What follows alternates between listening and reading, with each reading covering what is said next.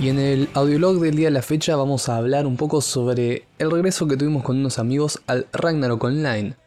Un juego online multiplayer, básicamente un MMORPG, para los que conocen el término, que es un uno de los primeros que jugamos, más o menos calculen de 2006, 2007, hace ya unos 10 años.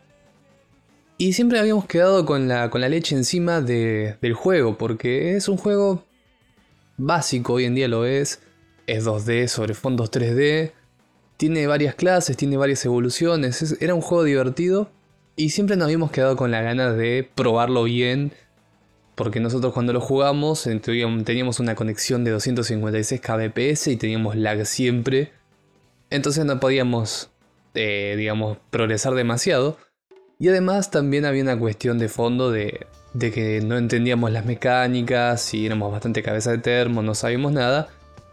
Entonces fue como que había quedado esa espina ahí en el corazón.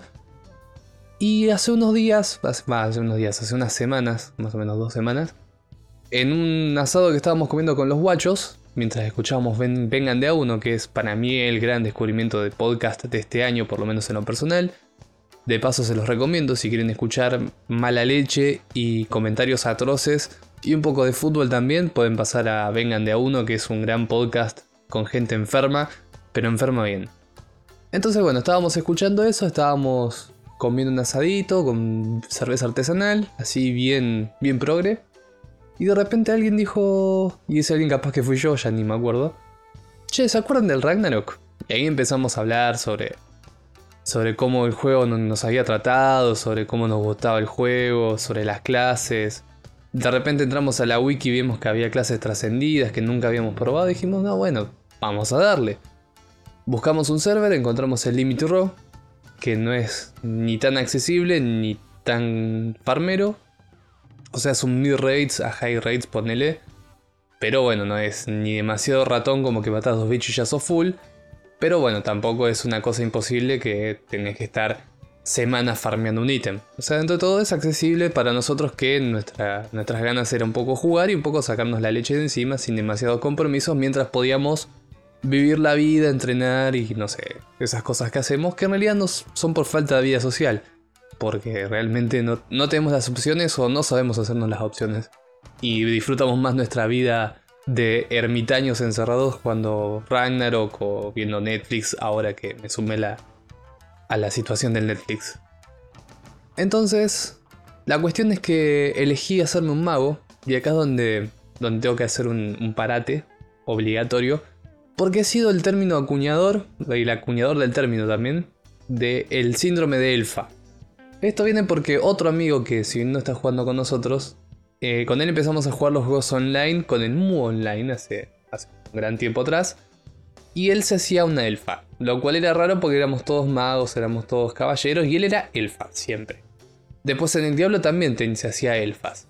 Entonces le quedó el síndrome de la elfa no solo porque elegía elfas, sino porque elegía personajes que nadie quería usar o que nadie usaba solo para tratar de hacerlos brillar y para hacer el distinto. Es como que en esa situación él encontraba su diferencia no en, los hacer circular los personajes de una manera en la cual lleguen rápido a su máximo potencial, sino en, en hacer reconocibles personajes que nadie usaba para quedar con la chapa del místico.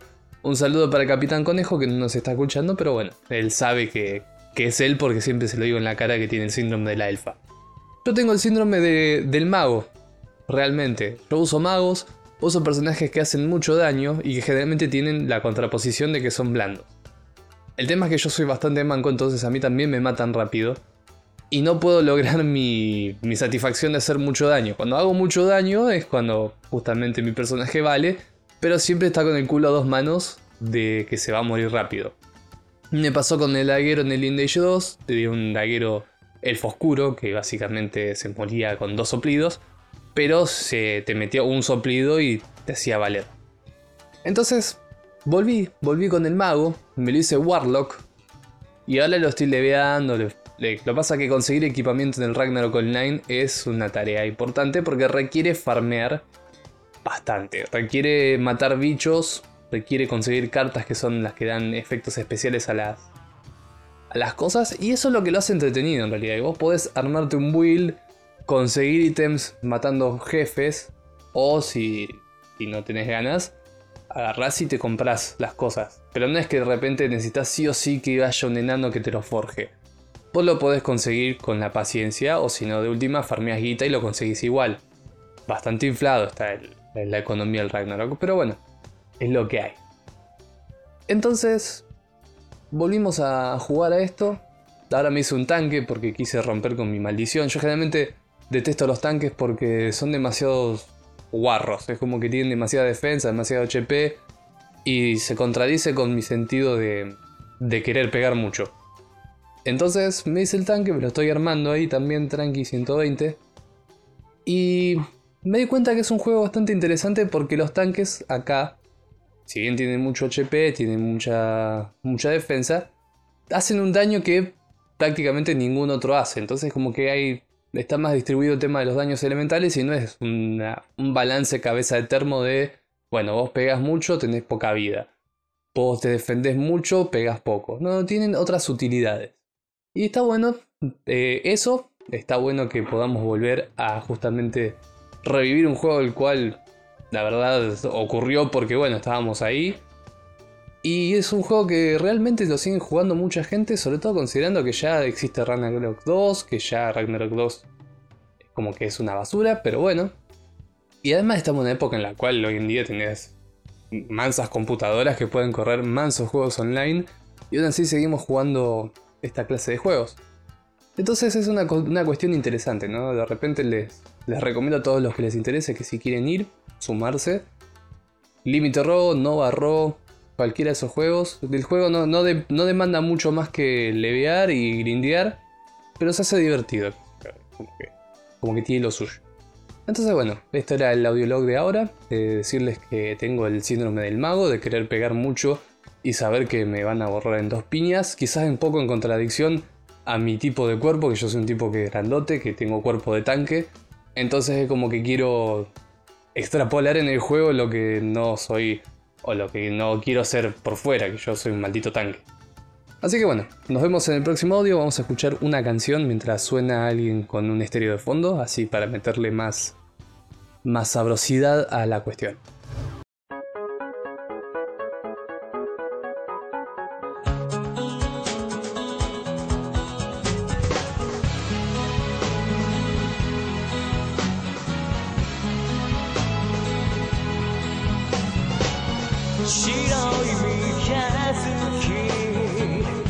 街を見ますからに青いメイクから魔性が目覚め始め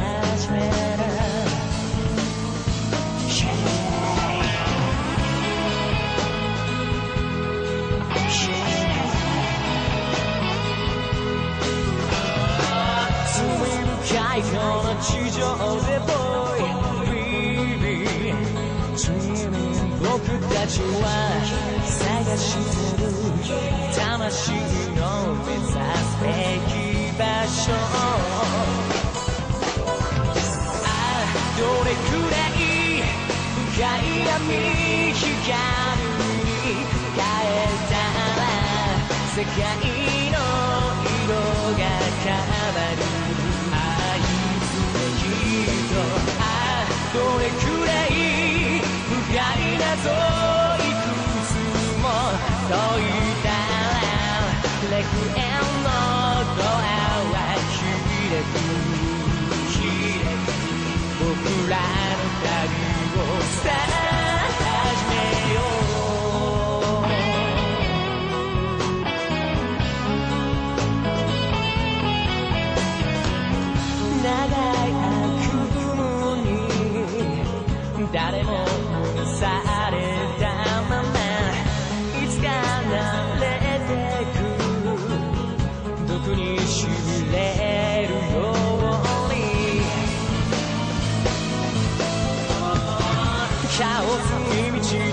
たここから Boy Crying Awakening 繰り返す過ちの輪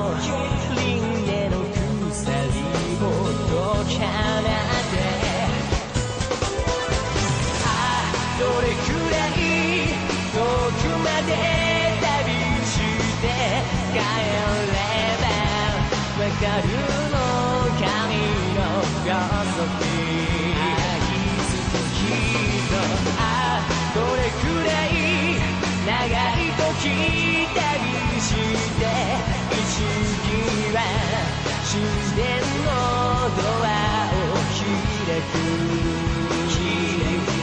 未来神話をスター作ろうよ君が行くならついて行きたい